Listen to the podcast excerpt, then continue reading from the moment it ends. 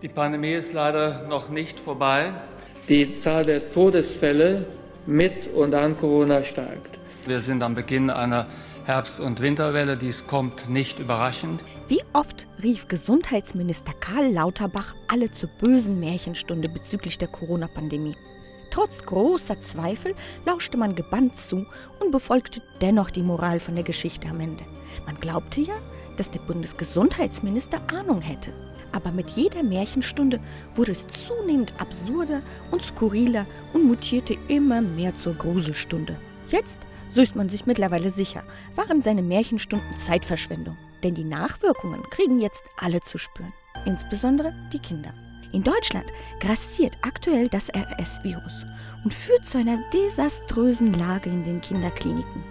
Was ist der Grund für die Infektionswelle? Richtig, die umstrittenen Maßnahmen zur Eindämmung des Coronavirus. Lockdown, Kontaktreduzierung, Schulschließungen, Mund-Nase-Masken in der Schule. All das hat dazu geführt, dass die Kinder in ihren ersten Lebensjahren sich nicht infizieren konnten, dass das Immunsystem nicht trainiert wurde. Und nun müssen die kleinen Patienten mit schweren Verläufen in völlig ausgelastete Krankenhäuser eingeliefert werden. Somit kommen jetzt sehr viele Kinder zum ersten Mal mit diesen Viren in Kontakt und erkranken entsprechend also heftig.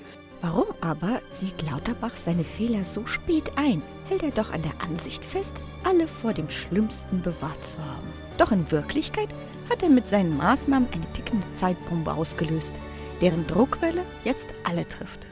Zu den am RS-Virus erkrankten Kindern kommen noch diejenigen hinzu, die pandemiebedingt psychisch gelitten haben und Auffälligkeiten in ihrer Entwicklung zeigen.